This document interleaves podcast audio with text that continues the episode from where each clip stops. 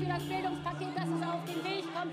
700 Millionen Euro für die bedürftigen Kinder, das hat es vorher so noch nicht gegeben. Packen wir es an, dass wir in diesem Land tatsächlich auch Chancengerechtigkeit für die Kinder herstellen. Vielen Dank.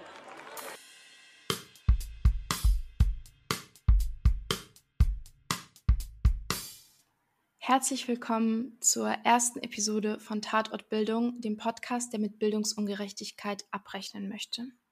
Im Juni diesen Jahres habe ich ein Interview mit Najibullah Ahmadzai, kurz Najib, geführt.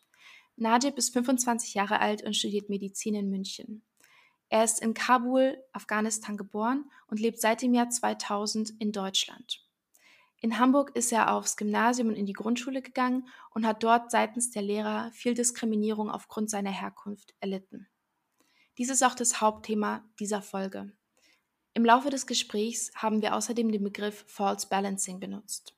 Dies entsteht, wenn ein Thema von allen Seiten beleuchtet werden soll, doch wird zweifelhaften Positionen viel Legitimität und Seriosität gegeben.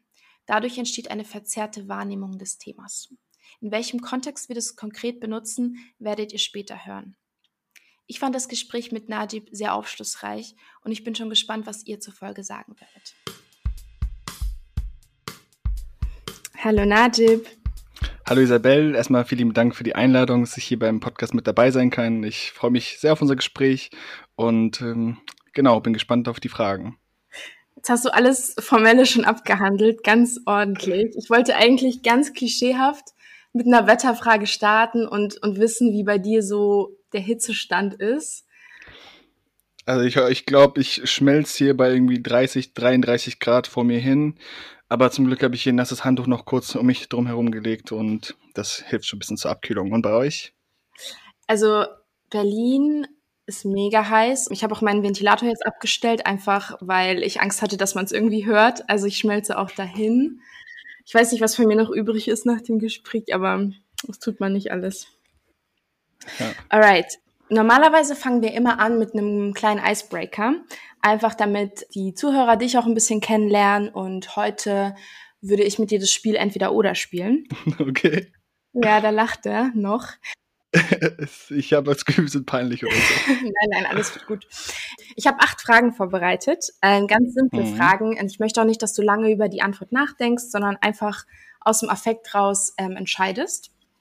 Und ich muss nicht, nicht begründen, ich muss nur A oder B sagen. Genau. Ich werde vielleicht danach noch ein paar Fragen haben, falls mir irgendwas, irgendeine Antwort total komisch vorkommt. Aber ja. nee, gar nicht. Keine Begründung, einfach raus. Okay, gut, dann können wir loslegen. Okay. Nummer eins, Sommer oder Winter? Hm, Winter. Oh, krass. Strand oder Berge? Strand. Nie wieder Social Media oder nie wieder Junkfood? Nie wieder Social Media. Film oder Serie? Serie. Anruf oder Text? Anruf. Tee oder Kaffee? Hm, Tee. Oh, krass. Äh, Flohmarkt oder Einkaufszentrum? Einkaufszentrum. Und finally Club oder Hausparty? Hausparty. Okay. Wenn, wenn Corona nicht wäre, natürlich. ähm, nee, alles gut. Also ich bin ein bisschen schockiert über die Sommer- oder Wintersache, aber jedem das seine. Ich komme aus Hamburg, ne? Da ist Sommer halt zwei Wochen und der Rest des Jahres ist halt so Herbst-Winterzeit. Ja, aber dann solltest du es doch noch mehr appreciaten, oder? Aber andererseits, ich bin halt so aufgewachsen, ich finde das so schön, so ist ja, es halt auch nice und so fühle ich mich wohl. Ja, ja, true. Jeder wie er mag. Aber gut, jetzt haben wir dich ein bisschen besser kennengelernt und ich würde sagen, wir fangen einfach direkt mit dem Interview an. Mhm. Mit dem ernsten Teil sozusagen. Und meine erste Frage ist auch wie sonst immer, wann hast du das erste Mal Bildungsungerechtigkeit erfahren und wie ist es seitdem weitergegangen? wenn mich halt so fragst, die aktive erste Wahrnehmung davon war halt schon in der Grundschule, als ich gemerkt habe, dass die sprachlichen Hürden da sind, man ähm, Schwierigkeiten hat, irgendwie Anschluss zu finden, Kontakt zu finden, dass man gemieden wird, einfach irgendwie auch, weil man sich halt nicht irgendwie mit anderen auf Augenhöhe äh, treffen kann, irgendwie gemeinsame Hobbys hat oder irgendwie ähm, ja, Freundschaften aufbauen kann und eine sprachliche Hürde aufgrund von ähm, sowas diskriminiert oder ausgegrenzt zu werden, ist halt äh, auch ähm, schwierig wenn man hier neu hinkommt, da Anschluss zu finden. Aber so habe ich das für mich das erste Mal erlebt, dass ich halt einfach aufgrund meiner Herkunft und der fehlenden Möglichkeit, mich, zu, mich zu artikulieren, Schwierigkeiten hatte, Anschluss zu finden. Mhm. Und kannst du konkret die Situation oder die Tatorte, wie wir sie auch in unserem Podcast nennen, beschreiben, einfach damit man sich das bildlich vielleicht auch besser vorstellen kann? Also das allererste Mal meinst du? Genau, und auch generell, also das erste Mal prägt wahrscheinlich sowieso, aber auch danach die Situationen, die sich jetzt wirklich bei dir auch eingeschnitten haben, wo du sagst, hey, das hat mich echt geformt. Okay, dann ähm, ja, versuchen wir vielleicht jetzt so ein bisschen chronologisch durchzugehen, vielleicht, wenn mhm. wir es irgendwie machen können. Im Kindergarten zeitelt natürlich das, ähm, habe ich oder kann ich nicht irgendwie bewusst aktiv reflektieren darüber, weiß ich nicht mehr. Aber schon in der Grundschule fing es halt irgendwie damit an, dass die Lehrer irgendwie uns ganz einfach den Namen irgendwie nicht auf Augenhöhe richtig ausgesprochen haben oder uns angesprochen haben. Klassiker, ja. Ja, das ist, es fängt halt schon damit an, weißt du, dass deine Eltern dir so einen liebevollen Namen geben, sich das Beste wünschen und ähm, das auch ein Teil deiner Identität ist, dein Name. Und ich heiße Najibullah. Es wäre halt ganz einfach gewesen, irgendwie zu fragen, hey, wie spricht man deinen Namen denn aus? Ich hoffe, ich mache es richtig. Oder falls ich es falsch tue, kannst du mir sagen, wie ich es besser mache. Und wenn du dann schon irgendwie in der Schule ankommst und der Lehrer sagt so, ja, hm, Naib, Ul, A, ach komm, ich nenne dich äh, Navi, Naji und das passt schon, jetzt äh, ist das dein Name, hier so nenne ich dich. Mhm. Wo ich mich halt irgendwie so gar nicht angesprochen gefühlt habe und gar nicht so richtig als vollwertiges äh, Mitglied der Klasse so wahrgenommen habe. Wo bei allen anderen Maximilian, Justus, Augustus irgendwie das äh, Jerome komplett ganz normal durchging. Aber halt bei mir das scheinbar so eine Hürde war das ja. irgendwie sich vernünftig damit auseinandersetzen zu können.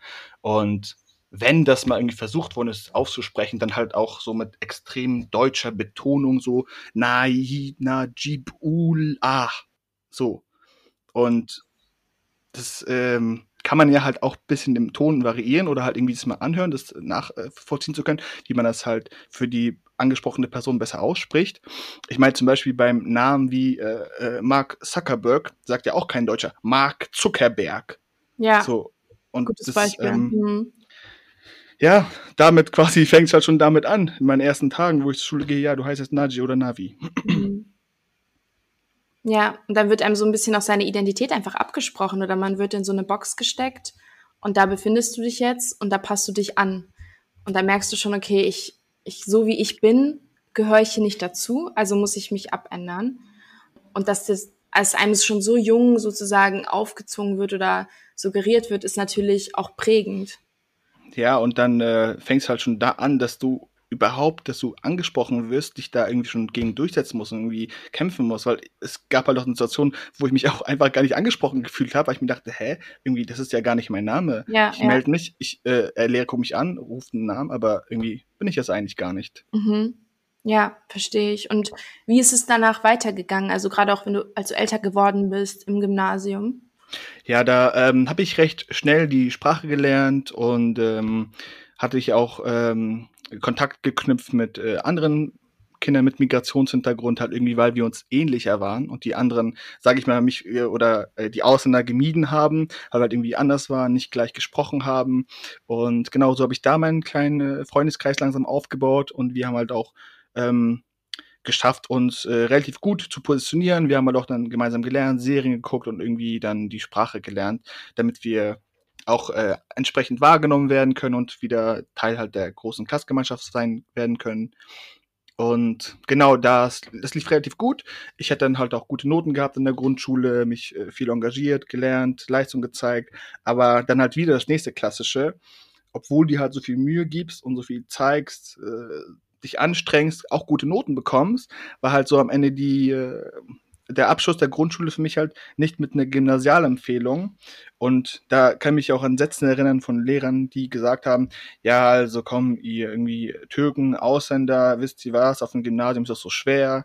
Und natürlich, die Grundschule ist ja auch einfach, hier habt ihr vielleicht gute Noten, aber wenn es mal hart auf hart kommt, da werdet ihr es auf dem Gymnasium sowieso nicht schaffen. Also, Nadif, tut mir leid, du hast zwar gute Noten, aber äh, bleibt mal lieber unter euch. Ihr seid hier sowieso in der Klasse eine Gruppe von diesen Schwarzköpfen, Leuten Migrationshintergrund, also geht auch bitte gemeinsam auf die Gesamtschule oder Hauptschule, Realschule.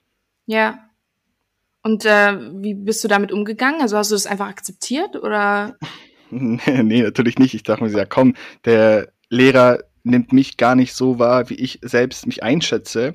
Und da liegen halt so viel Welten dazwischen, dass er uns einfach so irgendwie kategorisiert, stigmatisiert, einfach nur aufgrund unserer Äußerlichkeiten ja. oder unserer Herkunft, dass ich sage, auch wenn der Lehrer das irgendwie mir abspricht, meine Eltern stehen hinter mir, meine Freunde, Familie wissen, dass wir vieles drauf haben, dass wir intelligent sind, das lassen wir uns jetzt nicht versauen, nur von so einer Einschätzung von, von einem Lehrer quasi. Ja, aber das, was du vorhin beschrieben hast, auch die Ausdrücke in eure Richtung oder eure Personenbeschreibung, wurde das genauso. Das waren Zitate, also die das mit Stimmen. Oh, ich, hab, ich, weiß nicht, ob man es gehört, ich habe meine Stimme ein bisschen verstellt, aber das waren so eins zu eins Zitate. In dem Moment weißt du, da bist du halt, keine Ahnung, neun oder zehn Jahre alt, das nimmst du halt so vielleicht mit einem verschmitzten Lächeln so hin, denkst, hm, ja, okay, aber äh, kann ich nicht vielleicht doch auf Gymnasium gehen? Mhm. Und reflektierst, reflektierst du nicht in dem Moment aktiv, dass das, was der Lehrer dir vor dir sagt oder dich einschätzt, dass es einfach krass rassistisch und diskriminierend ist. Und du denkst, ja komm, der muss ja irgendwie studiert haben, der hat doch ein bisschen Ahnung vom Leben und der, der hasst mich ja nicht, der ist ja kein Nazi oder sowas. Ja, Aber es sind ja. trotzdem solche Ansichten und Aussagen, die halt im Nachhinein halt echt äh, schockierend sind. Auf jeden Fall. Vor allem, wenn du heutzutage darüber nachdenkst, es geht ja gar nicht. Also solche Worte überhaupt ja. in den Mund zu nehmen und dann noch als Autoritätsperson ist natürlich absolutes No-Go. Heißt nicht, dass es heute leider nicht immer noch geschieht. Aber was mir in deinem Fall auch auffällt, ist, und das ist leider nicht gängig, dass man trotzdem also sich da widersetzt und sagt, nee, ich gehe aufs Gymnasium, ich schaffe das und dass da auch die Familie so dahinter steht und dich unterstützt, weil viele nehmen das dann so hin und sagen, ja stimmt, also ich bin halt in dieses Land gekommen und ich muss mich jetzt unterwerfen. Ich bin halt nicht so schlau wie die anderen und okay, so. Ja, also das kann ich nur bestätigen. Ich habe es auch von anderen äh, Kindern mitbekommen, auch in der Grundschule, auch ähnlicher äh, Lebensweg, Hintergrund. Und die gleich intelligent waren, so intelligent wie halt acht, neunjährige sein können. Und da haben die Eltern gesagt, ach so, ah, vielen lieben Dank, Herr Lehrer. Wissen Sie was, in unseren Heimatländern sind Lehrer wirklich so äh, auf Stufe von Ärzten, Piloten, Rechtsanwälten so eine der höchsten Positionen in der Gesellschaft, denen wir halt unsere Kinder anvertrauen. Mhm. Und wenn Sie das als Lehrer hier sagen, dann küssen wir Ihre Füße dafür, dass Sie so barmherzig sind und uns versuchen zu helfen. Ja. Und dann machen wir es auch, wenn Sie es sagen. Ja. Ja, wow. Und wie hat sich das dann entwickelt? Also du, so wie ich raushöre, bist du dann aufs Gymnasium gegangen? Genau, ich bin dann ähm, aufs Gymnasium weitergegangen. Das ist im äh, Hamburger Norden, wo ich auch aufgewachsen bin, Langhorn. Und genau, das ist eines der ähm, größten Gymnasien in äh, Hamburg generell und hat eine sehr enge Verbundenheit zum Leistungssport, dem Fußball und Kooperation mit Hamburger Sportvereinen. Mhm. Genau, dort war ich von 2006 bis äh, 2014, habe dort auch ähm, mein Abi gemacht und da kann ich äh, direkt anknüpfen und dann auch halt am ersten Tag oder zweiten Tag des äh, gymnasialen äh, Werdegangs erzählen, dass es halt auch damit angefangen hat, von wegen, ja, hey, schön, gut, ihr habt es alle auf Gymnasium geschafft, ja, jetzt lese ich mal wieder die Namen durch und äh, guck mir mal an, was für exotische Leute wir denn dieses Jahr dabei haben. Ist das auch wieder ein Zitat? Ja. Wow, okay. So. Wie viele, nur ganz kurz für mich, waren da mehrere, sag ich jetzt mal, migrantisch gelesene Personen in der Klasse oder in deiner Klasse oder wart ihr eine Minderheit? Wie kann ich mir das vorstellen? Ja, so ungefähr waren wir, glaube ich, 28, 30 Schüler und ähm, acht bis zehn, schon ein Drittel, waren halt mit Migrationshintergrund, teilweise in Deutschland schon geboren, teilweise ihren Eltern schon in Deutschland geboren und teilweise halt auch seit äh, wenigen fünf, sechs Jahren in Deutschland hier hingeflüchtet. Mhm. Verstehe. Und ähm, wie ist deine, weil du sagst, da gab es ja viele Situationen. Möchtest ja. du da mal ein paar schildern, wie, die, wie das im Alltag für dich war? Ja, dann, ähm, genau, ich würde halt ähm, mit denen anfangen, die mir so wirklich am prägendsten in Erinnerung geblieben sind, wo ich halt, wenn ich heute reflektiere, so, sag ich mal, Gänsehaut bekomme, wie krass das eigentlich von den Lehrern ähm, ausländerfeindlich, rassistisch und diskriminierend war. Ähm, da kann ich halt ein Beispiel erzählen. Es war in der äh, achten oder neunten Klasse, ich weiß leider nicht genau. Und da ging es halt kurz vor Weihnachten zu den ähm, Weihnachtsferien. Und dann hat der Lehrer halt äh, rumgefragt, hey, also äh, erstmal so eine Ansage zur Klasse, wir leben ja in Deutschland, ist ja schön und gut, wir haben ja Feiertage und wir feiern Silvester hier und äh, hoffentlich wisst ihr auch alle, warum.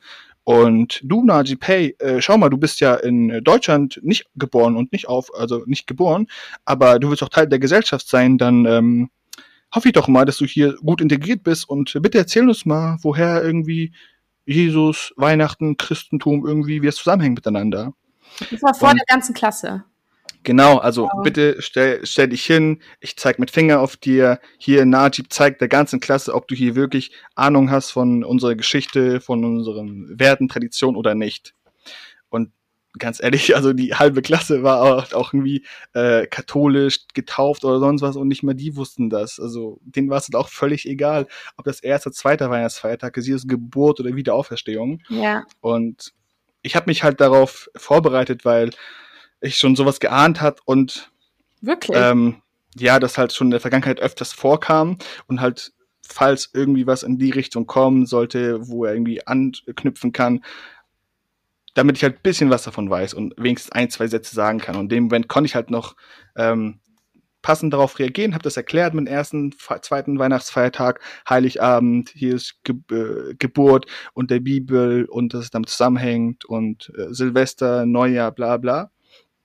Und er war halt überrascht so, indem er so, ja, und anstatt halt mich zu loben, sagen, hey, es ist schön, das, äh, ich konnte hier meine äh, negativen rassistischen Klischees halt irgendwie abbauen und mhm.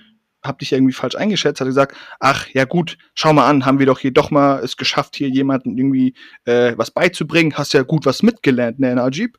Und wow. ja, ist auch schön, dass wir es äh, gut geschafft haben. Also ja, schön quasi, dass er nicht mal mich dafür lobt oder sagt, hey, ihr anderen Kinder hättet ihr es auch gewusst, war das euch so klar, setzt sich mit so auseinander, sondern von wegen, er hat sich irgendwie seiner Arbeit in seinem äh, Deutschsein oder seiner Vermittlung von seiner Meinung von Integration bestätigt gefühlt. Ja. Und dann habe ich halt einen Satz danach ihn gefragt, ja, das, was Sie halt hier davor erzählt haben, gesagt haben bezüglich Integration, stimmt alles. Ich habe jetzt hier ein Beispiel gezeigt und jetzt habe ich halt eine Gegenfrage an Sie. Sie sind ja hier auch geboren, aufgewachsen und kennen sich ja bestens aus. Dann können Sie zum Beispiel uns sagen, was es mit der deutschen Nationalhymne auf sich hat. Welche Text ist das? Wo wurde es geschrieben? Welche Hymne? Pipapo, was können Sie sagen? Und der war halt in dem Moment echt rot angelaufen und peinlich berührt und hat gesagt, ja, also ich bin ja hier in Deutschland und wir wissen das doch alle, Einigkeit, Recht und Freiheit und also das, äh, ja, ist auch unsere Nationalhymne. Dann habe ich gefragt, ja, und was, wo kommt das denn her? Wer hat's geschrieben? Welche Strophe? Und dann meinte, ja, also komm, darüber brauchen wir jetzt nicht weiter zu reden, Najib. Und es stört mal den Unterricht jetzt bitte nicht. Und dann habe ich gesagt, also hey, wenn Sie mich hier sowas fragen, hier vor der ganzen Klasse, wollen Sie mich lächerlich oder, oder peinlich darstellen, bloßstellen, dann wissen sie selber nicht mal quasi, dass der Text dritte Strophe von Hoffmann von Fallersleben ist, aus dem Text Lied der Deutschen, geschrieben auf Helgoland, komponiert von Josef Haydn, von der Kaiserhymne. Dann bitte, wenn sie hier so sich hier hinstellen, dann seien sie auch so deutsch und wissen sie das doch auch, anstatt hier versuchen auf andere zu zeigen, um als Negativbeispiel versuchen, mich vor der Klasse bloßzustellen. Ja, und hinterher gab es halt so, ja, komm, Najib, also nach dem Unterricht muss ich noch mal mit dir reden, so. Mhm. Ja, ich habe dazu zwei Gedanken. Zum einen finde ich es total beunruhigend, dass man so deutsch definiert, also zum Beispiel, dass man eben über das Christentum Bescheid weiß, über die Feiertage, über die Nationalhymne, weil im Endeffekt sagt das ja gar nichts aus und hat auch nichts mit Integration per se zu tun. Ja. Ähm, also, dass das von auch wieder von einer Lehrperson kommt, finde ich halt also ich glaube, ihm ging es im Endeffekt, so lese ich das, eher darum, dich bloßzustellen, als jetzt wirklich zu testen, wie deutsch du bist. Was das ja, Ganze natürlich nur perfider macht. Ja. Und das Zweite, ähm, was mir halt bei dir auffällt, dass du halt auch den Mut hast oder hattest damals für dich einzustehen, was wie gesagt auch überhaupt nicht selbstverständlich ist, weil man kennt es ja auch heutzutage noch, dass oft die Schüler sich in der, also unterlegen fühlen und die Lehrer sind am längeren Hebel, ähm, haben die Macht. Das heißt, am eigentlich am liebsten wehrt man sich gar nicht, weil man denkt, okay, sonst bin ich halt. wir können den Satz alle vollenden, aber wir sind dann halt, ja, wir, wir, sind, ja. wir haben halt den kürzeren gezogen so.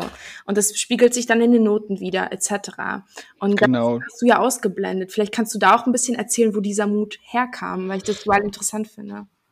Ja, also ich habe auch ähm, drei ältere Brüder, die waren auch an der Schule und ähm, von Haus aus mein, äh, von meinem Vater ein bisschen mehr darauf getrimmt, ähm, für seine Meinung auch einzustehen, diszipliniert zu sein und auch Mut zu haben. Und halt mit der Erfahrung, die ich durch halt auch meine Eltern Geschwister bekommen habe und äh, den Zuspruch von wegen, hey, wir sind halt hier, wir sehen anders aus, wir haben Schwierigkeiten, aber hey, wir schaffen es, wir können es trotzdem schaffen. Und dass meine Brüder mir auch als positives Beispiel, als Vorbilder halt dort auch ähm, vor Augen waren, hat mir halt auch so Mut gegeben, hey, wenn die es schaffen, schaffe ich es auch. Meine Eltern und Freunde sind hinter mir, die motivieren mich dann, ähm, wieso denn nicht? Und zu den Punkten, die du eben erwähnt hast, das ist exakt so, wie du gestellt hast. Viele meiner Freunde haben auch gesagt, ey Najib, komm, das bringt doch alles nichts, du wirst dir nur noch mehr Stress einfangen. Und äh, du bekommst eine schlechte Note, das zieht dich doch nur runter. Und es gab halt auch Situationen, wo wir halt so als Kollektivklasse dann auch schlechter benotet worden sind, äh, nicht in die Pause gehen konnten, Ärger bekommen haben oder sonst irgendwie ähm, Strafzettel äh, ausfüllen mussten, also Straf also zur Strafe schwierige Aufgaben ausfüllen mussten und wo halt der Lehrer halt auch allen gezeigt hat, hey, wenn einer sich versucht hier gegen mich äh, aufzulehnen, dann werdet ihr als Kollektiv bestraft und dann bekommt auch diese Person eine schlechte Note, die sich mir äh, entgegensetzt. Mhm. Und das hat auch wirklich bei vielen dazu gebracht, die von sowas betroffen waren, zu sagen, hey, ich will jetzt nicht eine 3 oder eine 2, ich will keine schlechte Note, ich will mein Abi nicht riskieren, ich will nicht, dass meine Eltern traurig sind, weil ich ein schlechtes Zeugnis mit nach Hause bringe, obwohl ich doch mir Mühe gebe und engagiert bin. Dann lasse ich halt so es über mich ergehen und dann schaue ich halt drüber hinweg mit dem Wissen, dass wenn ich halt das irgendwie was dagegen sagen würde, ich halt irgendwie dann den kürzeren ziehen würde, wie du gesagt hast. Und es war auch bei vielen so. Und deshalb haben auch viel zu mir gesagt, ey, äh, Najib ist so blöd von dir, dass du halt irgendwie Lehrer widersprichst. Jetzt irgendwie machen wir jetzt keine äh, Pause mehr im Unterricht oder dürfen nichts mhm. trinken oder auf Klo gehen. Ja. Und ja. ich habe es auch selbst persönlich äh, gesehen, gemerkt, dass ich eine schlechtere Note dann bekommen habe. Das hieß dann für mich im Umkehrschluss, wenn ich mutig sein will, um den Lehrer meine Meinung sagen zu wollen, wenn ich den Lehrer auf die Fehler, die er macht, hinweisen will, dann muss ich halt einen Tag davor oder Tage am Wochenende davor meinen Freund sagen, hey, ich kann nicht mehr zum Fußball spielen, hey, ich kann nicht mit ins Kino, das mit dem Schwimmen fällt aus, ich muss mich halt hinsetzen, ich muss noch zwei, drei Stunden dafür lernen, mhm. damit, wenn er mich nächste Stunde abfragt und dann eine spontan irgendwie äh, Vokabeltest von mir haben will, mich wieder im Unterricht hinstellt vor der ganzen Klasse, was zu erzählen über die Geschichte, dass ich da vorbereitet bin. Aber es ist mir wert zu sagen, hey, es ist geil das Wetter, ich bleibe zu Hause, ich, ich lese mir jetzt zwei Stunden nochmal das Buch durch, weil mir halt das wichtig ist, diese, auf diese Ungerechtigkeit, auf diese Negativität irgendwie dagegen was zu tun, sonst macht es halt keiner. Und ich sehe es nicht ein, dass ich halt da rumsitze und meine Schnauze halte und der Lehrer kann halt seinen Spaß haben und uns terrorisieren. Mhm. Mhm. Ja, voll. Also wie gesagt, das ist nicht selbstverständlich. Und so wie ich jetzt dich auch raushöre, würdest du es genauso wieder machen, oder? Ich hätte, ich würde lieber zehn Stunden dann lernen und vielleicht, ja, mehrere Wochen dann mich auf sowas vor, zu, vorbereiten und dann dem Lehrer es wirklich zeigen, zu, von wegen, hey, du kriegst mich hier nicht runter, mhm. egal wie sehr du es versuchst, irgendwie mich oder irgendwelche bloßzustellen.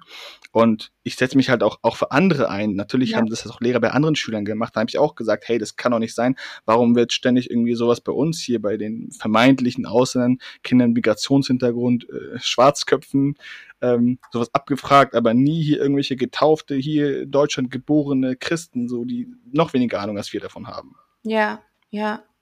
Und vielleicht um, um die Chronologie sozusagen fertig zu bringen, wie ist es dir dann also wirklich bei deinem Abitur ergangen, vielleicht auch bei den Leuten oder deinen Freunden, die ähnlich rassistisch, rassistisch behandelt wurden, aber sich nicht gewehrt haben? Wie ist es dann so, wie ist die Geschichte in der Schule sozusagen zu Ende gegangen? Ja, ähm, traurigerweise ist es halt auch so, dass, dass, dass nur das über das Ergehen lassen halt viele, viele negative Konsequenzen halt auch innerlich für dich hat. Für deinen Antrieb, für deine Motivation, für deine Leistungsbereitschaft, für deinen Spaß und Freude, einfach zur Schule zu gehen. Das haben halt viele erst im Nachhinein auch sich so bewusst machen können, zu sagen, hey, irgendwie im Unterricht habe ich nichts dazu gesagt, ich wurde irgendwie von Lehrer gedisst, schlechte Note bekommen, beleidigt, aber naja, was hätte ich denn machen sollen dagegen? Mhm. Aber über die Zeit, über die Jahre im Verlauf haben die gemerkt, ja, scheiße, aber irgendwie, ich war dann irgendwie gar nicht so konzentriert, gar nicht so motiviert mehr im Unterricht, obwohl mir das Thema Spaß gemacht hat. Mhm. Das Fach war richtig geil. Aber weil dieser Lehrer dort stand, wollte ich halt irgendwie einfach nicht, konnte ich halt einfach nicht. Ich habe dann irgendwie den Kurs gewechselt, auf einmal kam ich von einer 4 auf äh, eine 2 oder eine 1. Mhm. Und sowas gab es halt auch. Und viele halt haben halt wirklich darunter gelitten. Und obwohl die halt engagiert, motiviert, Lust auf sowas hatten, haben die, wurde es halt denen mit der Zeit halt zu viel, dass es wirklich jeden Tag so belastend ist, dass die davon sich gestresst fühlen, genervt sind innerlich und das halt irgendwie nicht abbauen können, dass sich das auf vielen anderen Aspekten auch ähm, ausbreitet und auch auf die Fächern, wo die Spaß haben, auch in Sport zu sagen, ja, ich bin irgendwie heute so unmotiviert, weil irgendwie der Lehrer von Mathe ist halt so scheiße. Dann kriegst halt eine Sport eine schlechte Note, dann ist es insgesamt schlechter. Ja. Und dann zeigt es doch insgesamt mehr an dir und das ist halt so eine Teufelsspirale. Dann schaffst du mhm. vielleicht auch das Abi nicht mehr oder musst irgendwie ein, zwei Jahre das nachholen oder Fachabi machen. Mhm. Und das ist bei anderen passiert. Ja, und ich glaube, dieses Gefühl der Machtlosigkeit, wenn du das so lange erleidest, dann zieht sich das, wie du schon sagst, wie ein roter Faden durch dein Leben. Und jedes Mal, wenn du in so eine Situation kommst, wo du dann vielleicht so die Stirn bieten musst oder eben für dich einstehen, sagst du, nee, das bringt eh nichts. Im Endeffekt schade ich mir damit nur. Und man verbaut sich so viele Möglichkeiten, was ja total schade ist, weil dann ja. Potenzial verloren geht. Ja, das ist so kräftezehrend und demotivierend und auf Dauer ist halt echt für die Psyche das Schlimmste, was es gibt, dass ja. du jeden Tag in die Schule gehen musst, wo du weißt, hey, ich habe jetzt hier so viele negative äh, Assoziationen damit, das macht mir eigentlich keinen Spaß. Ja. Und ähm, das würde mich auch noch interessieren. Also du sagst ja selbst, dass du oft einfach dann dem Lehrer sozusagen Widerworte oder der Lehrerin Widerworte gegeben hast.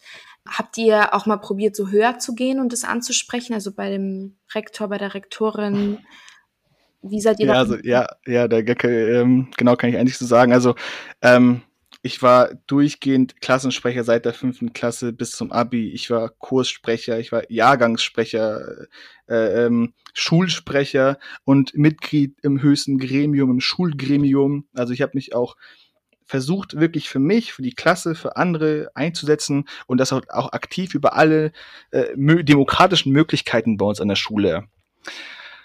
Also ich weiß jetzt gar nicht, wo ich da anfangen soll, was ich alles versucht habe und mit wem, wie ich da irgendwie geredet habe und ähm, genau was ich aber ich versuche mal halt irgendwie ein paar äh, Punkte aufzuzählen. Ja. Ähm, als ähm, Klassensprecher auch mit einem Klassenlehrer geredet, hey, äh, Klassenlehrer, also in dem Rahmen, wo es möglich war, sag ich mal so von fünften bis achte, neunte Klasse. Hey, Klassensprecher, ich äh, als Klassensprecher habe ich auch von anderen äh, Mitschülerinnen bekommen, ähm, was ähm, Informationen bekommen, wenn ich vielleicht mal nicht da war, wenn ich mal was anders aufgefasst habe, wie die es gesehen haben. Und dann bin ich halt zum äh, Klassenlehrer hingegangen, habe es angesprochen und dann wurde versucht, das erstmal ähm, mündlich zu klären mit mir von wegen, hey, also okay, du bist Klassensprecher, ich spreche mit dem betroffenen Lehrer und dann schauen wir mal, ob wir eine Lösung finden, wie der andere Lehrer das gesehen hat und wir treffen uns nächste Woche wieder das war halt so für die Lehrer so, ja komm, ihr seid noch so kleine Kinder, wir nehmen euch sowieso nicht ernst. Und ich sag denen mal, hey, pass mal nächstes Mal auf, mach mal nicht so einen Quatsch zum anderen Lehrer und dann passt das schon. Mhm. Hat sich wirklich gar nichts getan, hat sich nichts verändert. Ich bin immer wieder zum Klassenlehrer hingegangen, habe das angesprochen, aber dann wurde nur gesagt, ja, aber äh, Herr XY hat mir doch versprochen, dass er das nicht mehr macht und ja, ich vertraue ihm halt so. Aber wenn er es immer noch nicht macht, mal sehen, wie es in zwei, drei Monaten ist, dann spreche ich ihn nochmal darauf an. Also wir wurden kurzum nicht ernst genommen. Mhm. Das war halt mit äh, der Möglichkeit, äh, als Jahrgangssprecher oder Schulsprecher und Mitglied im Schulgremium äh, zur Abi-Zeit ähm, ein bisschen mehr möglich, mich da als Vertreter für die gesamte Schülerschaft einzubringen, das äh, als Tagesthemen, Ordnungspunkt ähm, abzuarbeiten da bin ich auch zu Schlitter hingegangen im Schulgremium in der Besprechung, hey, wir haben hier ein Problem mit Rassismus. Ich bin davon betroffen. Ich habe viele andere kennengelernt, die das gleiche schildern mit bestimmten Lehrern. Es sind viele ähnliche Muster und die viele schildern, die nicht nur mir so aufgefallen sind. Und das geht einfach so nicht und wir müssen halt dagegen was tun. Ja und dann wohl sagt, ach so, ja, Najib, aber das habe ich jetzt noch nicht von dem Lehrer gehört. Also der ist jetzt schon seit 20 Jahren hier und ich glaube nicht, dass das irgendwie so von heute auf morgen passiert ist. Also, mh, hm, naja, ist, vielleicht bespricht ihr das nochmal und dann mal sehen. Also, mh, hm, ich glaube das nicht. Okay, uns wurde nicht geglaubt. Danach ja, und außerdem, Najib, ähm, du weißt schon, wir haben hier doch das Siegel und Motto Schule ohne Rassismus. Also es gibt doch keinen Rassismus. Wo oh ist denn das Gott. Problem? Ja. Wir setzen uns doch dafür ein. Wir tun doch was dagegen. Ich verstehe nicht, wo das von mir herkommen soll. Ach, du sagst, Herr XY ist, na, ist äh, äh, hat dich rassistisch angemacht und diskriminiert. Also, ich glaube nicht, dass er ein Nazi ist. Er ist doch ein Rechtsextremer. Also, nee, also sowas können wir auf gar keinen Fall unterstellen. Und dann sage ich ja auch, also, Frau Schulleiterin, nur wenn jemand sich hinstellt und sagt, hallo, ich bin ein Nazi, ich bin rechtsextrem und Najib, ich diskriminiere dich aufgrund deines Aussehens und deshalb kriegst du eine schlechte Note. nur das macht es nicht aus, dass man jemanden als äh, rechtsextrem oder Nazi sieht. Es geht auch halt auch darum, dass wenn die Person nicht öffentlich das irgendwie als Statement hinhaut, aber immer dich diskriminiert, das auf bestimmte Gruppen bezieht, ohne zu sagen, ohne die NPD zu wählen, ohne zu sagen, ich hasse Ausländer, hat auch diese rassistischen, diskriminierenden Handlungen, Aussagen ausführen kann. Ja, ja. Aber das ging halt irgendwie nicht in ihren Kopf rein wir sind eine offene Schule, wir sind hier bunt eingestellt. Ich habe das jetzt von keinen oder kaum von irgendwelchen Schülern gehört, also ich glaube nicht, dass das so ein großes Problem ist. Ja, bitte, wieso denn haben sie es von keinen gehört? Wie viele trauen sich denn im Abi äh, was zu sagen gegen deren äh, äh, Hauptfachlehrer, den sie drei, viermal die Woche haben, wo Deutsch halt das äh, eine der wichtigsten Fächer ist, wo du in Deutschland Abi schreiben musst, dass Lehrer dazu sagen, äh, dass die zum Lehrer sagen, hey, also so geht das gar nicht, sich gegen die auflehnen und dann riskieren, eine schlechte Note zu bekommen, sich die ganze Zukunft zu verbauen und dann nicht irgendwie ihr Wunschstudium studieren können. Wie viel kennen sie denn, die sowas aktiv machen, die das wirklich auch durchziehen, dieses Risiko gehen? Ja, ja, also mal sehen, das ist jetzt, glaube ich, nicht so ein großes Problem, aber gut, dass du angesprochen hast, kommen wir zum nächsten Punkt. Fertig. Ja, da merkt man halt, dass das Image der Schule wichtiger war und dass aber auch das grundlegende Verständnis von der Schulleitung einfach, was Rassismus angeht, nicht da ist. Dass, wie du schon sagst, also man muss ja nicht offensichtlich rassistisch sein und ich meine, man wäre ja auch blöd, sag ich jetzt mal als Lehrer, um das jetzt wirklich so öffentlich, sag ich jetzt mal, an die Wand zu hängen, sondern es ist ja gerade dieser Alltagsrassismus, der strukturelle Rassismus, der den größten Schaden anrichtet, weil er so unscheinbar scheint, sozusagen. Ja, da wollte ich noch kurz anknüpfen. Jetzt ist mir auch ähm, noch was anderes eingefallen, was ich sagen wollte, und zwar ähm, zum Punkt schlecht Publicity, das stimmt.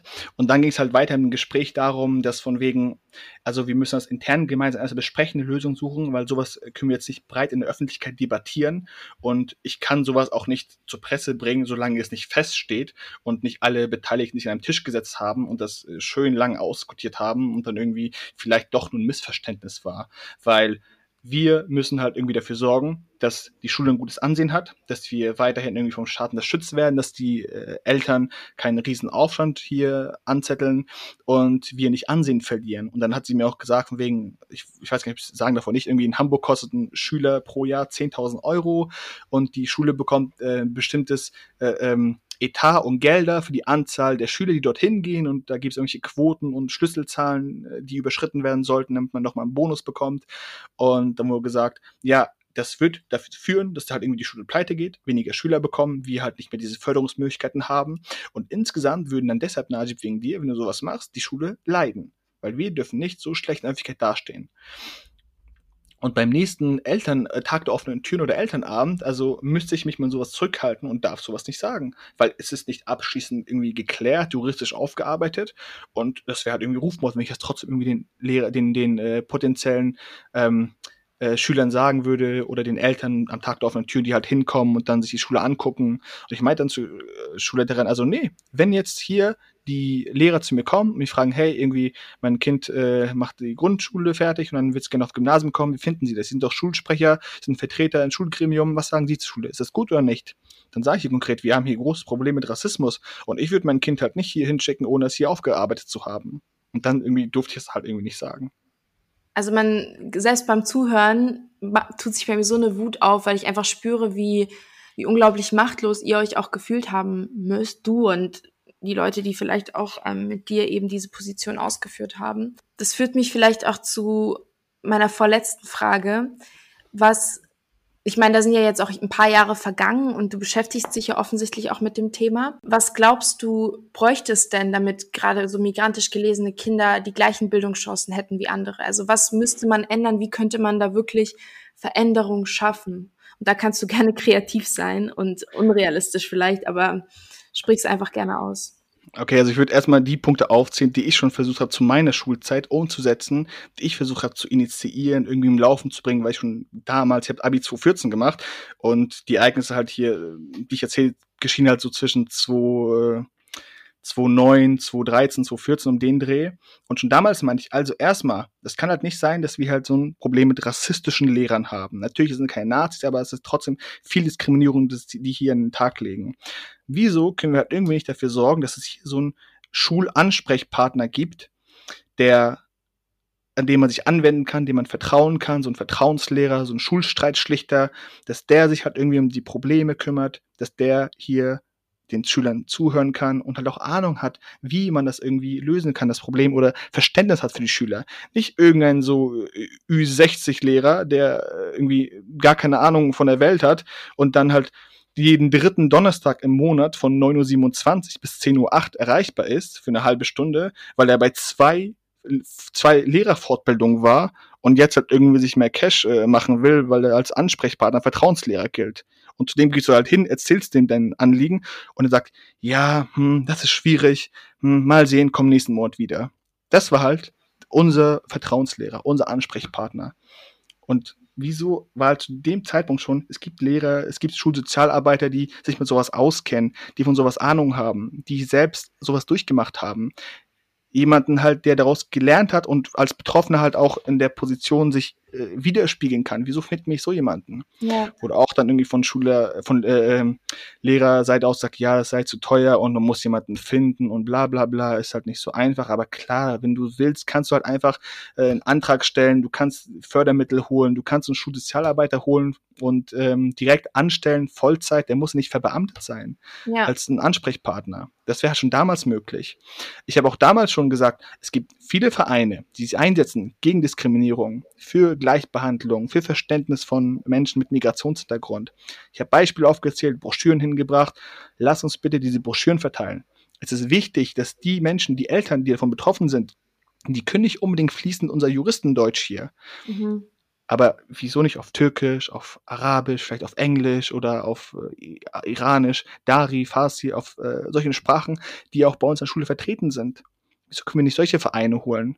Ja, also nee, Nati, das geht ja gar nicht, weil wenn wir halt so einen Verein an die Schule bringen und wir sind ja als Schule ein neutraler Ort und dürfen ja sowas eigentlich nicht, dann müssten wir auch, weil wir so demokratisch sind und so tolerant sind, auch die NPD hier an die Schule lassen. Und wenn wir das machen, dann, du willst ja nicht als wir Werbung für die NPD machen. Also können wir das auch nicht für deine Verein machen. Was für ein ich, dummer Vergleich. Und, und, du musst dir mal vorstellen, wie schockiert ich da bin über so eine falsch verstandene Demokratie, so ein, so ein False Balancing, wo 99 Prozent der Menschen sagen würden, es ist doch schön, einen Verein, Broschüren zu haben, die sich für Integration einsetzt. Und ein einziger von tausend wird sagen, ja, nee, ich will auch hier, dass äh, die NPD in die Schule kommt, dass es doch da gar keine Ausgewogenheit gibt zwischen den Interessen der Schüler und der Eltern. Und dass aus so einem falsch verstandenen äh, äh, Toleranz, dass da gesagt wird, ja, wir dürfen nichts gegen Integrationsarbeit machen, weil wir neutral sind und wir dürfen ja nicht uns irgendwie positionieren, parteiisch sein. Und deshalb müssen wir halt auch zulassen, dass die NPD Vorträge äh, macht und in den Klassen irgendwie Broschüren verteilt und Wahlkampf macht. Also tut mir leid, deshalb durften wir sowas auch nicht machen. Und ganz ehrlich, das ist doch so eine dumme, schwachsinnige Ausrede. Das geht auch gar nicht in Ordnung. Und als ich dann nochmal versucht habe, ähm, mit ähm, Broschüren und Flyern vom, ähm, ich weiß nicht, wie das, ich weiß nicht, Moment, politische, nee, Bildung, nee, Zentrum für politische Bildungsarbeit oder Bildungszentrale, weiß gar nicht, wie es mhm. heißt. Die hatten halt auch Flyer und sonst was alles gehabt. Da habe ich halt die angeschrieben und die sollten mir sowas schicken, damit ich das verbreiten kann, weil das ist ja vom Bundesministerium für politische Bildung, genau, jetzt Genau, BPB, ja. Ja, genau, dass die halt sowas wenigstens machen können. Und dann hieß es, ja, aber schau mal, das geht doch auch nicht, weil es werden ja nicht alle Schüler an dem Tag da sein, du. Und du weißt ja, wir haben ja einen Lehrplan, das geht ja auch nicht so strikt und wir müssen halt vieles durchbringen. Und ich glaube nicht, dass wir Zeit dazu haben. Ich habe gesagt, hä? Sie wissen schon, dass schon zwei Wochen vor den Sommerferien die Zeugnisse fertig ausgedruckt unterschrieben sind, dass die Lehrer zwei Wochen davor nur noch Filme gucken, Spiele spielen, Freistunden haben, die Eis essen gehen. Warum können wir doch nicht einfach einen Tag mal da so ein zentrales äh, Bildung vom, vom, vom Ministerium hier hinbringen? Ja, nee, also es ist äh, zu aufwendig und irgendwie, wir kennen uns damit nicht aus. Also, mh, hm, naja, vielleicht in ein paar Jahren.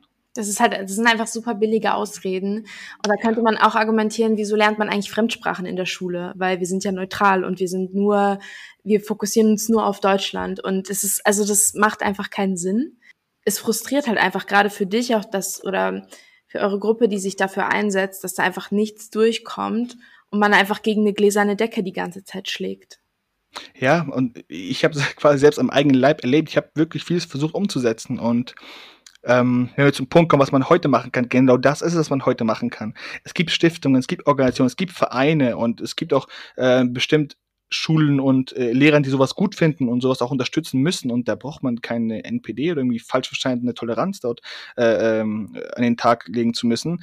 Und es wäre auch möglich, regelmäßig verpflichtende Lehrerfortbildung mit dem Schwerpunkt Antidiskriminierung, Antisexismus, Antirassismus, die Lehrer dorthin zu schicken die sollten dort lernen und dort sollte Verständnis geschaffen werden, welche besonderen Hürden halt vor allem Kinder mit Migrationshintergrund haben an Schulen, die die Lehrer vielleicht nicht durchgemacht haben, die sie aus ihrer eigenen Erfahrung nicht kennen. Ja. Es gibt Möglichkeiten, Vorträge an Schulen von Betroffenen ähm, zur, zur Sensibilisierung der Lehrer und Schüler stattfinden lassen zu können.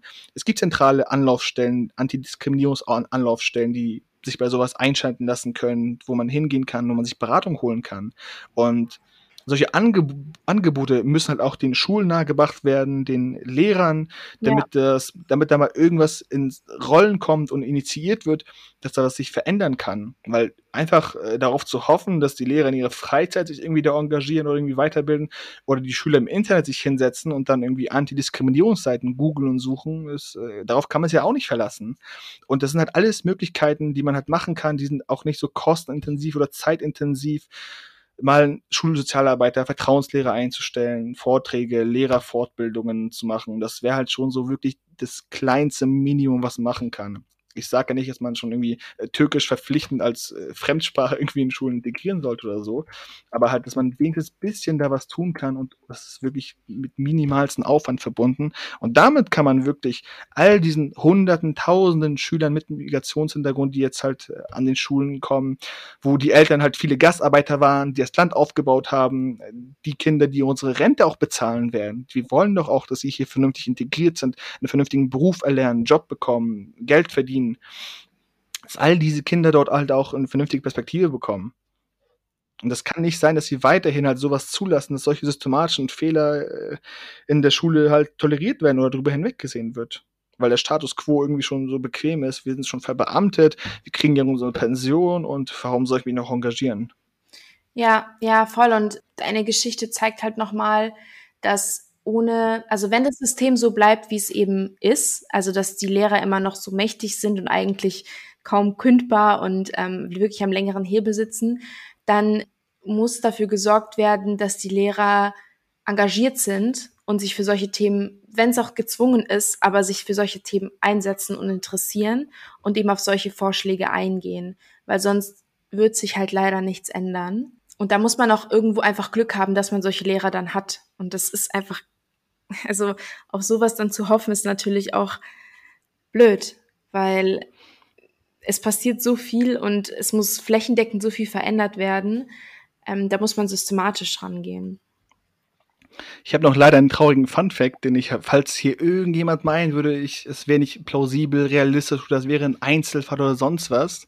Trauriger Fun-Fact: Ein rechtsextremer Faschist wie Björn Höcke ist immer noch verbeamteter Lehrer und hat Geschichte studiert und man meinen sollte, der will es doch besser wissen. Und auch er war Vertrauenslehrer. Oh, wow.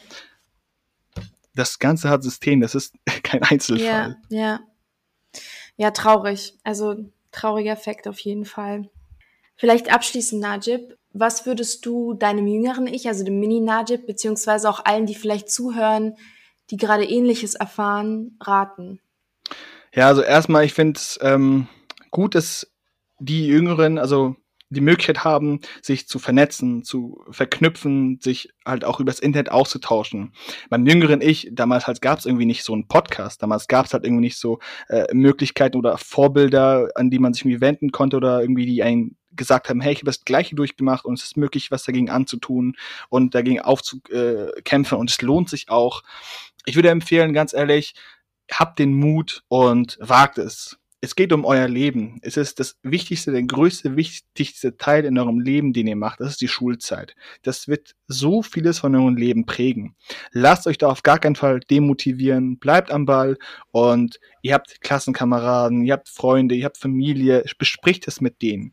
Sagt das denen. Hey, ich habe das so wahrgenommen. Wie hast du es gesehen? Kannst du mir helfen? Das sind halt auch alles äh, Leute, die euch stärken, Leute, die euch unterstützen und da kann man halt auch sich mal eine zweite Meinung holen und sagen, hey, siehst du es auch so? Ist das wirklich so gewesen oder nicht? Und das sind dann auch im Endeffekt die, die euch unterstützen, wenn es darum geht, hey, das war wirklich irgendwie diskriminierend, das ist rassistisch, was der Lehrer mit uns macht.